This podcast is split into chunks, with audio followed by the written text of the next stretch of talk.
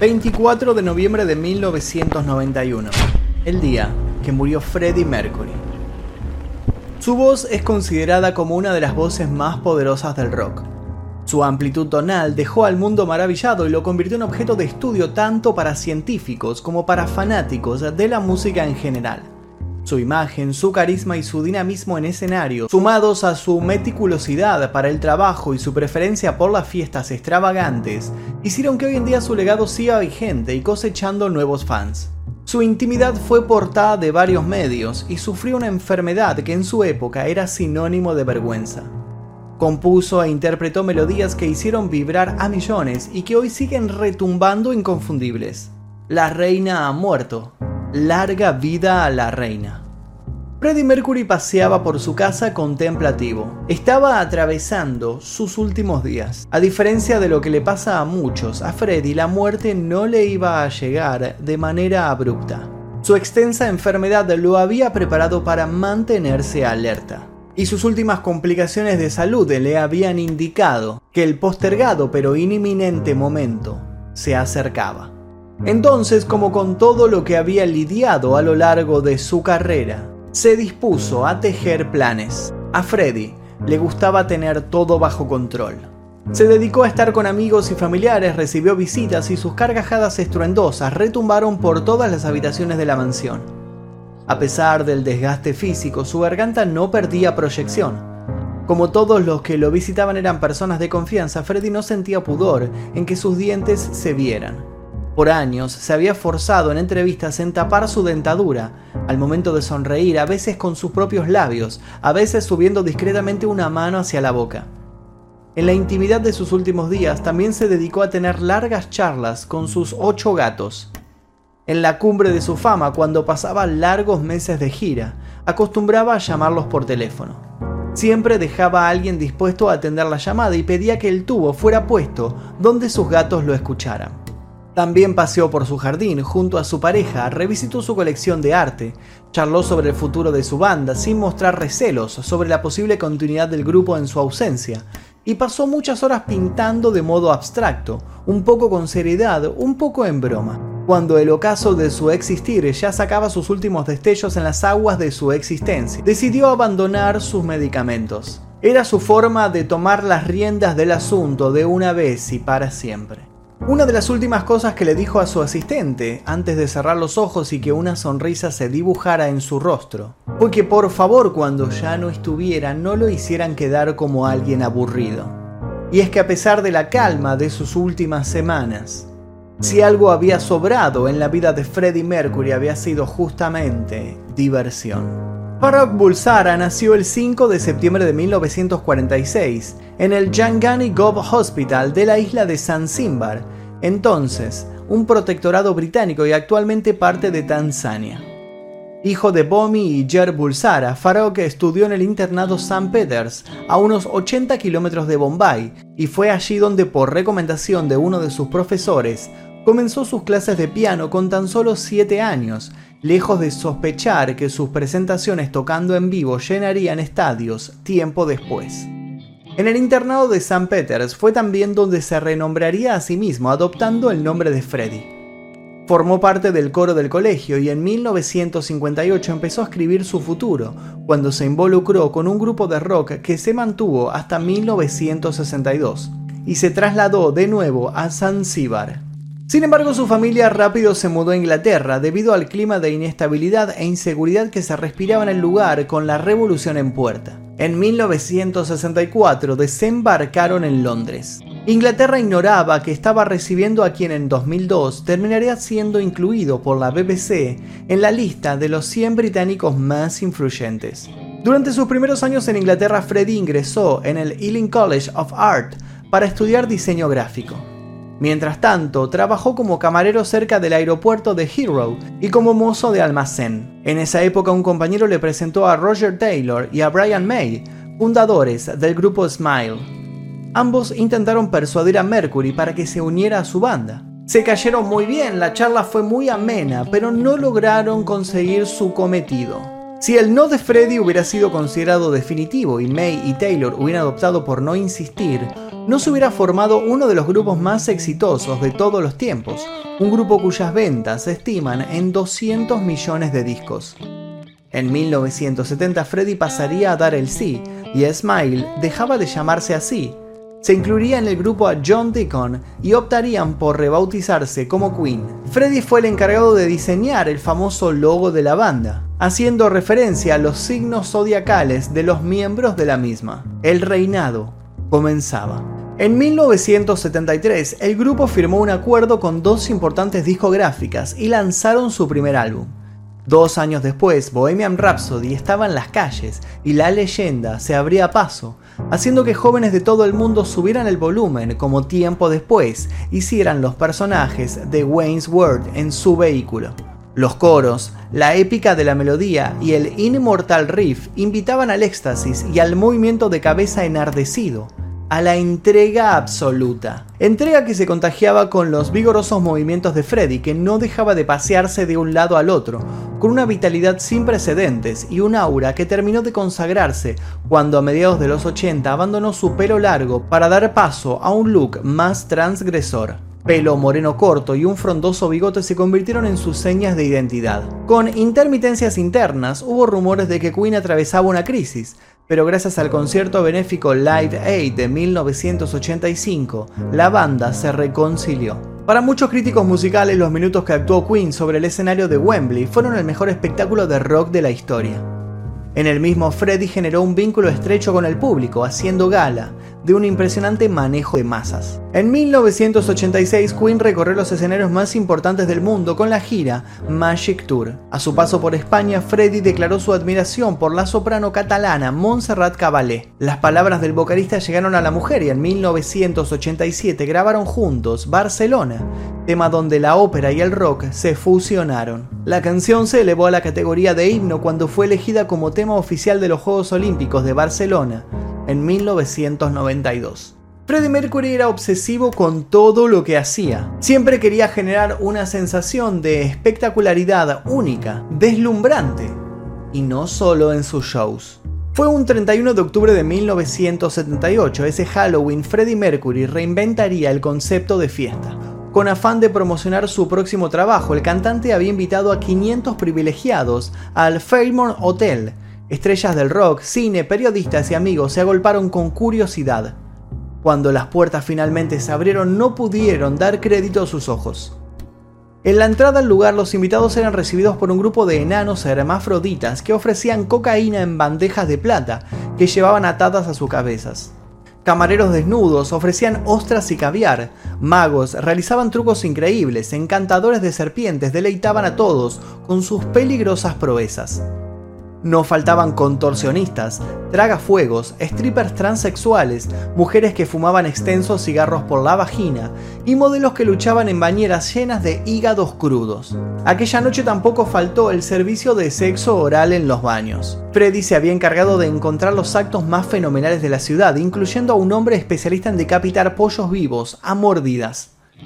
Esa experiencia descabellada le costó a Queen más que la producción del disco que celebraba, pero no les importó. Así era como hacían las cosas. Tanta fama tenía Freddie Mercury de saber divertirse que la mismísima Lady D concurrió a él para descontracturar su apretada agenda. Lady D y Freddie Mercury fueron grandes amigos durante muchos años. De hecho, una noche de 1988, el vocalista de Queen invitó a la princesa Diana a desconectarse un poco y salir de fiesta. Sin embargo, ella tenía mucho miedo de hacerlo, no quería ser perseguida por la prensa y tener problemas con la realeza por esas actitudes inapropiadas. Freddy, siempre con un as bajo la manga, le propuso una solución simple pero efectiva a esta mujer que por entonces tenía 27 años. Para no llamar la atención de los paparazzis, tenía que disfrazarse. Sin perder tiempo se pusieron manos a la obra y una Diana vestida con lentes, gorra y chaqueta militar pudo ingresar desapercibida a un reconocido bar de la comunidad LGBTQ. Allí ambos pudieron disfrutar del anonimato que el improvisado atuendo les brindó. Hubo bebidas y muchas risas. La experiencia le gustó tanto a Diana que las salidas se repitieron, el carisma de Freddy se robaba toda la atención y ella podía sentirse libre y bailar sin que los lentes invasivos la apuntaran prejuiciosamente. Freddie no solo despertó la curiosidad de los medios por su increíble performance en el escenario y por su envidiable profesionalismo al momento de montar fiestas, sino por su vida privada. En parte porque el periodismo disfruta de meterse donde no le corresponde. En parte porque en esa época, tantísimo más represiva que la actual, Exponer a un homosexual o a un bisexual era sinónimo de ventas y ventas. Freddie Mercury conoció a Mary Austin en 1970, cuando Queen empezaba a dar sus primeros pasos y comenzaron un noviazgo que luego de seis años repletos de cariño y compañerismo, se terminó cuando el músico le planteó a la chica las dudas sobre su sexualidad, algo que Mary ya intuía y comprendió sin condenar. Nunca dieron el sí formalmente, pero Freddie siempre la mencionaría como su esposa. Le ofreció trabajo como asistente y le compuso Love of My Life, una balada romántica que miles de parejas siguen usando para coronar sus veladas. Tal fue el respeto, la confianza y el amor que se profesaron que al momento de morir Freddie dejó parte de su fortuna y gran parte de los derechos de autor de sus temas a Mary, que hoy vive en la casa donde su expareja, al que le sacó tantos suspiros, diera su última exhalación de vida. Si bien el músico siempre hablaría de Mary como el gran amor de su vida, lo cierto es que no le faltaron otros romances igual de pasionales. Paul Prenter trabajaba en una radio pasando discos de soul y oldies por las noches hasta que en 1975 conoció a Freddie.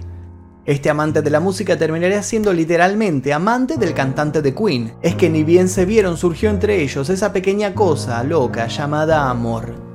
Prenter además consiguió un lugar en la banda como manager al delatar frente a otros tres miembros del grupo que el anterior encargado de los negocios de Queen, John Reid, estaba negociando para conseguir un disco solista para Mercury. Paradójicamente, seis años después, fue Prenter el que firmó un muy beneficioso acuerdo de varios millones de dólares para la aventura solitaria de Freddie. El disco se llamó Mr. Bad Guy y no tuvo demasiada repercusión. Al parecer, ser un delator era la naturaleza de Prenter, que luego de que Freddy y él se separaran se despachó con una cruel traición. Alegando una fuerte presión por parte de los periodistas, se paseó inescrupulosamente por todos los periódicos contando intimidades. Contó cómo un joven Freddy había perdido su virginidad a los 14 años mientras cursaba el secundario. Contó que en las giras Freddy se mantenía despierto toda la noche siempre en compañía de otros hombres y recalcó, con una particular malicia, que dos de los amantes de los que había tenido Freddy habían muerto de sida. Los diarios más sensacionalistas hincaron el diente frente a esta fuente de morbo y la homofobia recalcitrante de toda una generación no se cansó de mostrarse desaprobatoria mientras esperaba ansiosa el próximo titular. Con el tiempo se descubrió que esa presión ejercida por los periodistas de la que hablaba Prenter era en realidad una abultada suma de dinero. Freddy jamás perdonó las múltiples infidencias y a pesar de los intentos de Prenter por contactarse con él, nunca más aceptó hablarle. Muchos pensaron que luego de esto Freddy tardaría mucho en volver a confiar en el amor, pero no fue así. Una noche cualquiera de 1984, Freddy se le insinuó a un hombre que estaba bebiendo una copa en un club de Londres. El hombre lo despachó sutilmente diciéndole que su novio estaba en el baño. Jim Hutton, de nacionalidad irlandesa y oficio peluquero, no sabía que se le había acercado quien para ese entonces era uno de los músicos más importantes del planeta. Seis meses después hubo otro encuentro casual, esta vez en un restaurante. Nuevamente la reacción de Jim fue de indiferencia frente a la coquetería de Freddy. Año y medio después, Freddy y Jim volvieron a coincidir en un club. Y la tercera fue la vencida. En 1986 se casaron informalmente, la única manera posible para la época, y se fueron de luna de miel a Japón. Jim fue quien tomó las últimas fotos de Freddy en el Garden Lodge antes de que la terrible enfermedad lo terminara de devorar. Según su expareja, a Freddie Mercury le diagnosticaron SIDA después de la Pascua de 1987.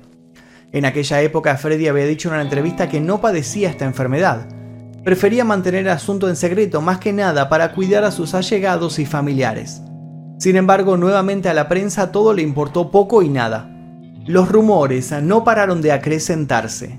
Las primeras señales públicas de la enfermedad que lentamente lo estaba matando están en el video de la canción I'm Going Slightly Mad, un contundente maquillaje para cubrir las heridas en su rostro, varias capas de ropa bajo el traje para disimular la pérdida de peso y una peluca de bananas que ocultaba la caída del cabello, caracterizaron a Freddie Mercury para el videoclip en blanco y negro.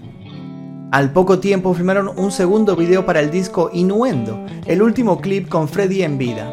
Se trata del video del tema These Are the Days of Our Lives, un año después fue elegido como mejor single británico durante la ceremonia de entrega anual de los Brit Awards. El 22 de noviembre de 1991, Mercury llamó al manager de Queen, Jim Beach, para discutir un asunto público. Al día siguiente declaró el anuncio oficial al público de que se declaraba cero positivo. Apenas 24 horas después de haber redactado este informe, Freddy moría a la edad de 45 años. La causa oficial de su muerte fue bronconeumonía complicada por el SIDA. Pese a que no era una persona religiosa, su funeral fue dirigido por un sacerdote zoroástrico. Elton John, David Bowie y los miembros de Queen estuvieron presentes. La despedida de Freddie Mercury fue en el West London Crematorium, en Kensal Green, a las 10 de la mañana del miércoles 27 de noviembre. Según relató Peter Freestone, el asistente personal del músico que lo acompañó a Sol y Sombra durante los últimos 12 años de su vida, todo fue como Freddie quería. El ataúd sencillo, de roble claro, con una única rosa roja encima, fue transportado a hombros mientras se escuchaba You Have Got a Friend, interpretado por Aretha Franklin. Luego del emotivo último adiós esa misma mañana, Freddie fue cremado. Tal como había dejado expresado en su testamento, los restos tenían que ser entregados a Mary Austin, que tenía la tarea de cumplir con su último deseo. Tomar la urna de madera con sus cenizas y dejarlas en un lugar que no debía darse a conocer. Nacía así uno de los secretos mejor guardados. A Freddy le preocupaba que sus restos fueran robados por algún fan. Hay quienes creen que sus cenizas pudieron haber sido esparcidas por Mary Austin a lo largo del lago Le Mans en Suiza. El motivo se basa en que Freddy vivió allí sus últimos años e incluso hay un monumento conmemorativo en la ciudad de Montreux. Otra de las teorías asegura que las cenizas se esparcieron en los jardines del cementerio, donde se realizó el funeral. Esta teoría tomó vigor cuando en el lugar se instaló una placa en honor al frontman muerto. Al conocerse esta posibilidad y con el amontonamiento de fans en el lugar, la placa tuvo que ser retirada. Mientras tanto, su expareja Jim especuló con el hecho de que las cenizas se encontraran bajo un árbol de cerezo en el jardín de su mansión. Al listado de posibles sitios se suman varios teatros londinenses y hasta otro cementerio, el de Brookwood, en Surrey. Sin embargo, no hay ninguna certeza absoluta que incline la balanza hacia alguna de las hipótesis. Este caso todavía sigue abierto.